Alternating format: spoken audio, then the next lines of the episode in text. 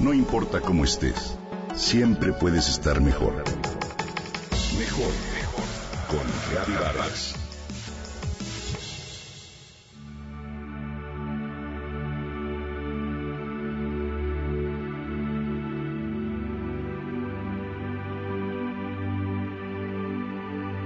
Quizá te ha sucedido un momento como estos.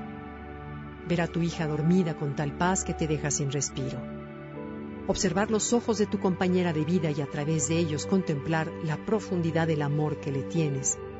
O bien recibir la noticia de que vas a ser abuela, por mencionar algunos.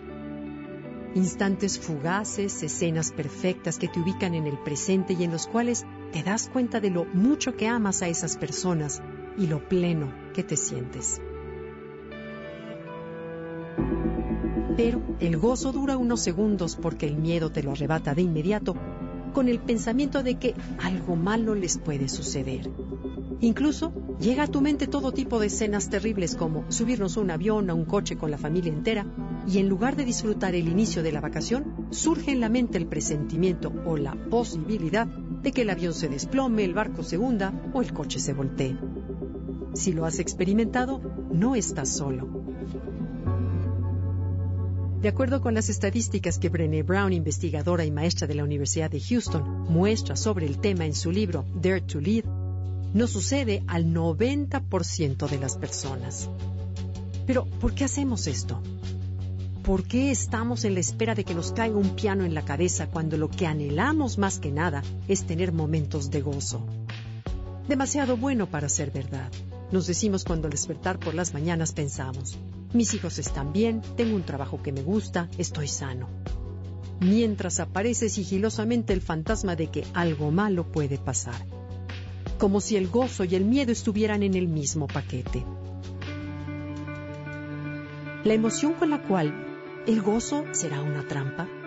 La emoción con la cual más vulnerables nos podemos sentir, adivina cuál es no es el ridículo, la vergüenza ni el temor, sino paradójicamente el gozo. ¿Lo imaginabas?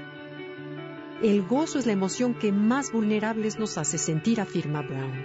En una cultura como la nuestra, en la que la sensación de seguridad es tan escasa y resulta tan difícil estar a salvo o confiados, nos han educado a pensar que el gozo puede ser una emboscada. Solemos pensar lo peor o mantenemos la guardia alta como una manera de prepararnos para que el destino no nos tome desprevenidos. ¿No es absurdo? Sin embargo, lo hacemos. Y al hacerlo cancelamos la experiencia de vivir plenamente esos momentos mágicos que el cielo nos arroja de vez en cuando.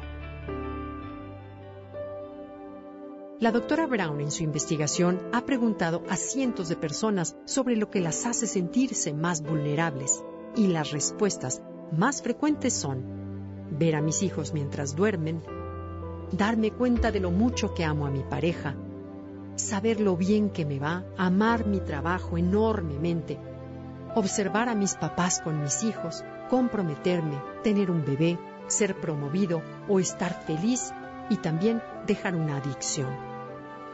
Conclusión. Cuando vivimos algo gozoso, comenzamos a vislumbrar la posibilidad de salir lastimados.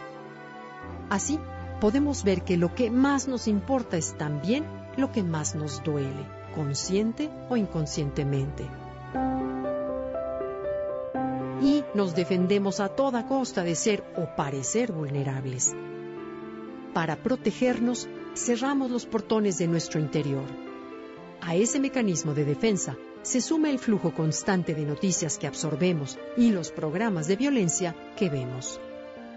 El daño colateral de procurarnos esta aparente seguridad es que también nos cerramos a la posibilidad del gozo. Entonces, ¿qué hacer? Cuando sientas la sacudida incómoda que acompaña esos instantes de gozo, úsala como recordatorio de gratitud a la vida, a Dios, a las personas, a la belleza, a la conexión con alguien o algo, o simplemente al momento que vives. La gratitud es el antídoto, nos dice Brown.